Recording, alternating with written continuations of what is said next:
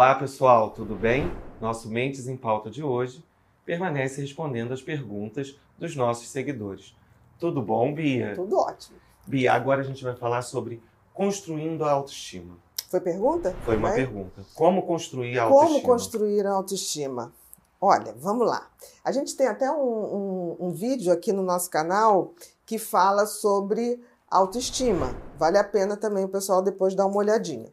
Porque construção da autoestima é, na realidade, construir a nossa imagem, né? É construir a nossa estrutura. O que acontece é que a autoestima é o valor que a gente dá a nós mesmos. E para se construir a autoestima, a gente tem que saber quem a gente é. Não existe construção de autoestima como se fosse manual. Tipo assim, construa sua autoestima em 12 semamas. Faça não dez sei dicas. em 10 dicas infalíveis. Fale assim, é, se comporte assim, vista não sei o quê. Isso não se constrói autoestima. Isso, na realidade, faz uma maquiagem e toda maquiagem um dia cai. Né? Não tem jeito. Bateu água, saiu. Bateu água, saiu. Algumas são a prova d'água, mas mesmo assim sai. mesmo assim vai sair. Então, a autoestima é a nossa autovalidação. É aquilo que a gente sabe que a gente tem de bom e aquilo que é o nosso melhor que a gente apresenta ao mundo. E se vai ser reconhecido ou não, depende de quem vê. E que não depende do outro e não depende.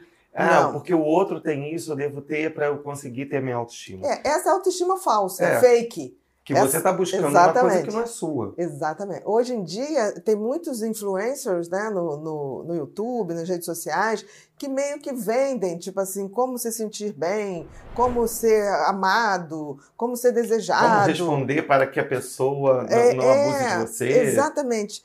Isso vale a pena ouvir? Talvez valha, mas você tem que ter o conhecimento de quem é você, quais são seus pontos fortes, quais são seus pontos fracos, o que que você tem de talento O essencial. que, que você quer ser? Qual a sua história? O que, que você está procurando para você? Não, e o que, que você já tem em você? Porque, assim, se a gente pensar que somos todos um produto exclusivo, olha que loucura, né? O, o, o, o comércio de luxo te, te faz o seguinte: eu vou te vender um produto caríssimo porque ele é exclusivo. Se a gente pensar, todos nós somos exclusivos. Eu, você, porque não tem ninguém igual ao outro. Então nós somos um objeto de luxo em essência. O Criador não fez ninguém igual. Até um gêmeo idêntico, ele é diferente do outro, no temperamento, nos gostos, né? não tem. Então, assim, se a gente entender que somos um produto exclusivo em evolução, a nossa autoestima já começa sendo bacana quando a gente para assim, o que, que eu faço desde muito cedo, que não foi meu pai que ensinou, não foi minha mãe, não foi a professora, mas que eu gostava de fazer? Era desenhar, era cortar roupas. Por exemplo, eu conheço meninos que nasceram e aprenderam a, a vestir bonecas, fazer roupas para bonecas, não foi vendo mãe, sozinhos. Exatamente. Isso é um talento, isso é um designer, isso é um, um- um profissional de moda em A ascensão criatividade é dele. em ascensão. Então, assim, é, é tão interessante que se a gente não atrapalhar, desde muito cedo, a gente vê que as crianças já têm algumas coisinhas. Por exemplo, a minha, a minha sobrinha neta Giovana, ela desenha e ela pinta. Ela pinta, ela pede quadros. É Mas que ela assim, gosta. desde de dois anos. Eu acho que ela tem muitos talentos. Ela, ela sempre falou muito certinho, ela sempre gostou de falar o português correto, ela gosta de aprender qualquer frase em outra língua. É, mas a gente vê que ela tem aquelas coisas. Ela tem muita habilidade de andar de skate. Com dois anos, ela quis andar de skate. Eu falo assim, gente, que, quanta coisa, né? Mas a gente nunca fez nenhum movimento, estou falando nunca, a De- mãe, De, de construir De- ela. De... não, Ela tá vamos deixar. construída. Ela adora, por exemplo, jogar bola. Ao mesmo tempo, ela adora se maquiar. Ela tem uma infinidade de coisas que a gente fica olhando assim, o que, que ela vai ser? Não me preocupo, porque eu vejo que ela tem, desde muito cedo, uma segurança de arriscar várias coisas. Eu acho que a pintura vai ficar, mesmo que seja como hobby, porque ela tem uma coisa assim, ela pede telas. Ela com três anos, dá, Titi, dá para você me comprar telas e tinta guache? Eu falei, dá, vamos lá, vamos pintar. E ela pinta, pinta árvores e pinta gente. É muito interessante. E ela olha para os quadros dela, ela fala assim: esse tá bem melhor que o outro. E às vezes eu pego ela olhando assim, falando: tá razoável, mas eu posso fazer melhor. Então, assim, ela tem uma noção exata do, de que ela está em construção. E do que ela quer. E do que ela quer. Então, eu acho que essa liberdade que a gente dá para que os talentos se manifestem é, é fundamental porque é a partir desses talentos, da gente deixar as crianças errarem, é, delas acertarem, errarem, acertarem, errarem, que a gente vai construindo a segurança. Porque, em última análise, a autoestima tem a ver com segurança. Tem a ver com, tipo assim, errei, mas eu sei que tem um dia ali na frente que eu vou corrigir meu erro, eu vou fazer melhor. Então, requer conhecimento, autoconhecimento, liberdade para experimentar e errar que os pais deixam os Uma outra errar. coisa, Bia, assim, nessa construção da autoestima, a gente pegou nessa criatividade da infância. Uma coisa que eu percebo que as pessoas estão sempre nessa luta, principalmente nesse mercado que a gente tem hoje, de harmonização facial, de mudança. Ah, eu preciso ter o seio ideal, eu preciso ter a barriga ideal.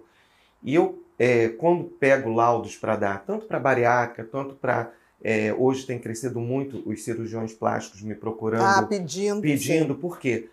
Porque a pessoa vai naquela expectativa que se mudar o nariz dela, a vida dela vai mudar, a autoestima vai subir. Ok, né? Todo mundo sabe, eu comecei o Mentes em Pauta sendo carequinha, hoje eu tenho um pouco de cabelo, mas a minha essência continua a mesma.